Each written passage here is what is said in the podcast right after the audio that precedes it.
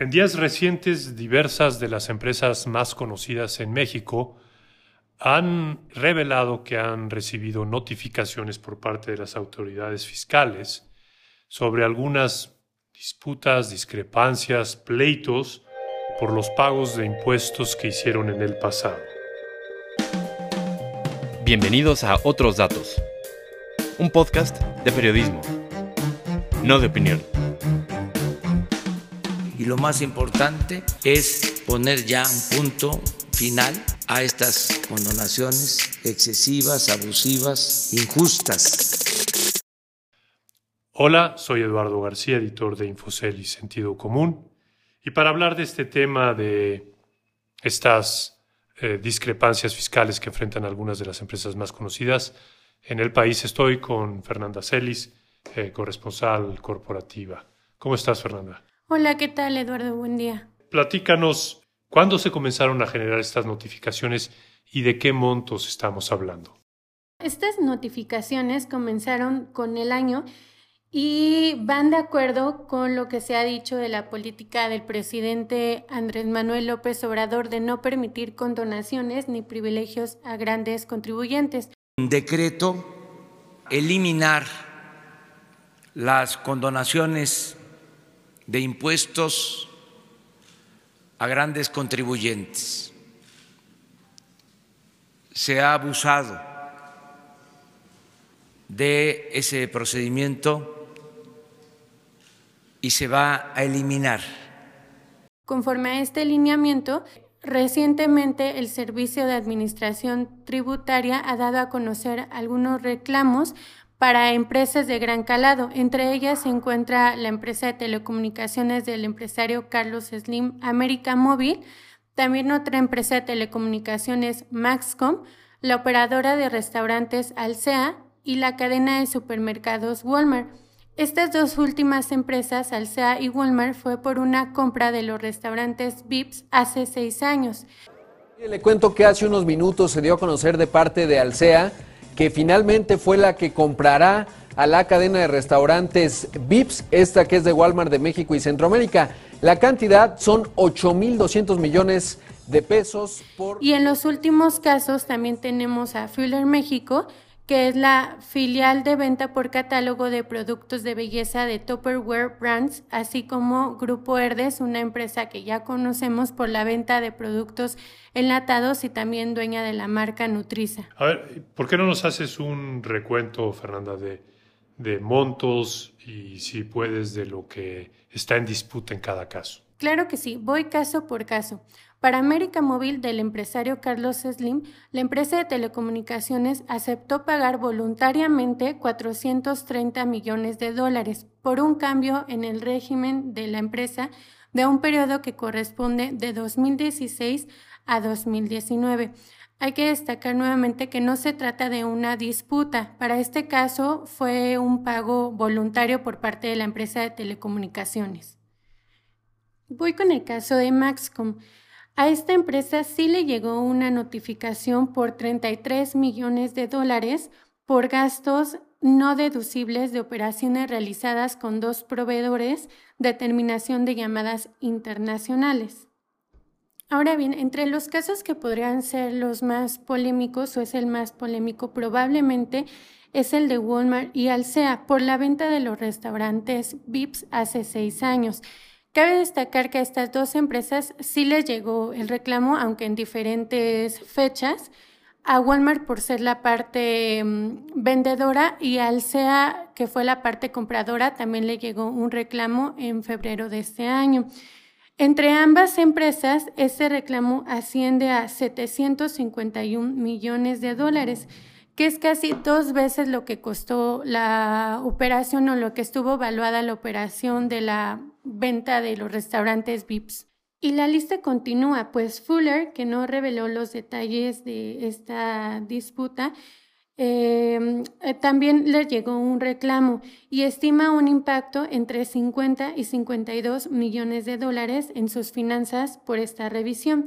El último caso fue Herdes, la empresa de alimentos enlatados, que mantiene igual una disputa por 14.3 millones de dólares, pero en saldos a favor relacionadas con la venta de productos de congelados de yogur. ¿Verdad? Son, son nombres de empresas muy, muy conocidos. Eh, ¿Qué te han dicho, qué dijeron estas empresas? ¿Se trata de una cacería de brujas, de terrorismo fiscal o es simplemente una vigilancia más estrecha por parte de la autoridad fiscal? Bueno, los expertos fiscales nos cuentan que se trata del mismo proceso fiscal, aunque sí hay una intención del gobierno de Andrés Manuel López Obrador de poner mayor atención a la contribución por parte de grandes empresas, sobre todo porque va de acuerdo con los lineamientos de su gobierno de no realizar condonaciones. Pero tampoco podemos pensar que sea algo nuevo o exclusivo de este gobierno ya que como lo comentábamos anteriormente, estos reclamos en el caso de Walmart, por ejemplo, se dieron desde el gobierno anterior con Enrique Peña Nieto. Lo que sí cambió a partir del nuevo gobierno es que el reclamo original de 200 millones de dólares publicados en sus últimos cuatro reportes financieros de 2018 aumentó por primera vez en 2019, a 256 millones de dólares en el primer trimestre de ese año, cuando ya estaba la administración de Andrés Manuel López Obrador. Después este monto saltó a 550 millones de dólares en el tercer trimestre. Y la última vez que Walmart eh, informó sobre este adeudo era de 568 millones de dólares que es casi tres veces mayor que los 210 millones de dólares que le solicitó el SAT a Alsea. ¿Y se está reclamando lo mismo a Walmart y Alsea, Fernanda? Eh, las empresas no han dado mayores detalles al respecto, al menos no Walmart, pero lo que nos comenta Alsea es que, para empezar, ella no es la responsable de pagar impuestos porque no fue la parte vendedora, sino la parte compradora. Y fuentes con conocimiento en el tema nos aseguran que Walmart podría estar en esta disputa relacionada con el régimen bajo el cual optó contabilizar la venta, lo que pudo haberle permitido reducir la carga fiscal mientras que con Alsea el cobro tiene que ver más con la evaluación a la que realizó la compra de VIPs y también de los restaurantes El Portón, Ragazzi y La Finca, ya que las autoridades fiscales suponen que Alsea registró un beneficio o ganancia por ello. ¿Y Fernanda, y el SAT tiene algún comentario, dio algún comentario en relación a estas notificaciones? No, eh, se consultó a las autoridades fiscales, sin embargo, pues no obtuvimos respuesta al respecto. O sea que no sabemos tampoco eh, qué está detrás de estas eh, notificaciones que hicieron. Así es, todavía no se ha dado a conocer mayores detalles por parte del SAT. Ahora nos queda Maxcom y Fuller. ¿Qué, sabemos de estos dos casos que son eh, también importantes? Bueno, en el caso de Maxcom, esta empresa le llegó un reclamo o notificación por 33 millones de dólares por gastos no deducibles de operaciones realizadas con dos proveedores de terminación de llamadas internacionales. Este caso resalta por la débil situación financiera de la compañía, como ya lo han calificado los analistas, porque la empresa pasó antes de este reclamo a una reestructura financiera que incluso la llevó a un proceso de bancarrota bajo las legislaciones estadounidenses. Y en el caso de Fuller, pues también hay un común denominador porque la empresa también pasa por una débil situación financiera. Y en el caso de la empresa de venta por catálogo de productos de belleza, existe una revisión en sus cuentas por pagar y pasivos acumulados que, como ya mencionábamos, le podría generar un impacto de entre 50 y 52 millones de dólares. Sabemos un poco entonces cuál es la percepción allá afuera de si es terrorismo fiscal o no por parte de los especialistas que consultaste? Em, bueno, nos han dicho que no se trata de un terrorismo fiscal, pero sí de un mayor escrutinio para los grandes contribuyentes, para las, como podemos ver, empresas de gran calado, como en el caso de América Móvil y los que ya mencionábamos. Sin embargo, es difícil saber el devenir de esta situación. Incluso, bueno, hay algunas empresas que comentan y que han dicho en sus conferencias telefónicas con motivo de sus resultados trimestrales del último cuarto del año de 2019 que ya han interpuesto amparos, como fue el caso de Grupo Herdes, quien ya está bajo proceso y en pláticas con sus abogados para solucionar este caso y que pues se pueda solucionar el saldo a favor que, la empresa reclama. ¿Y algunas de ellas han hecho algún comentario de si sienten que van a perder, a ganar los casos en los tribunales fiscales? Sí, sí hay dos casos, el de Alsea y Walmart.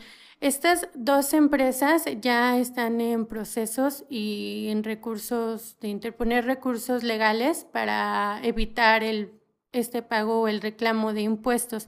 Y en el caso de las dos empresas, incluso no eh, han reservado este monto que reclama el SAT. me imagino que es un síntoma de confianza de que van a ganar en tribunales, ¿no? Así es, no tienen previsto que tengan que pagar este monto o que vayan a perder el caso. ¿Y qué podemos esperar de todo esto, Fernanda?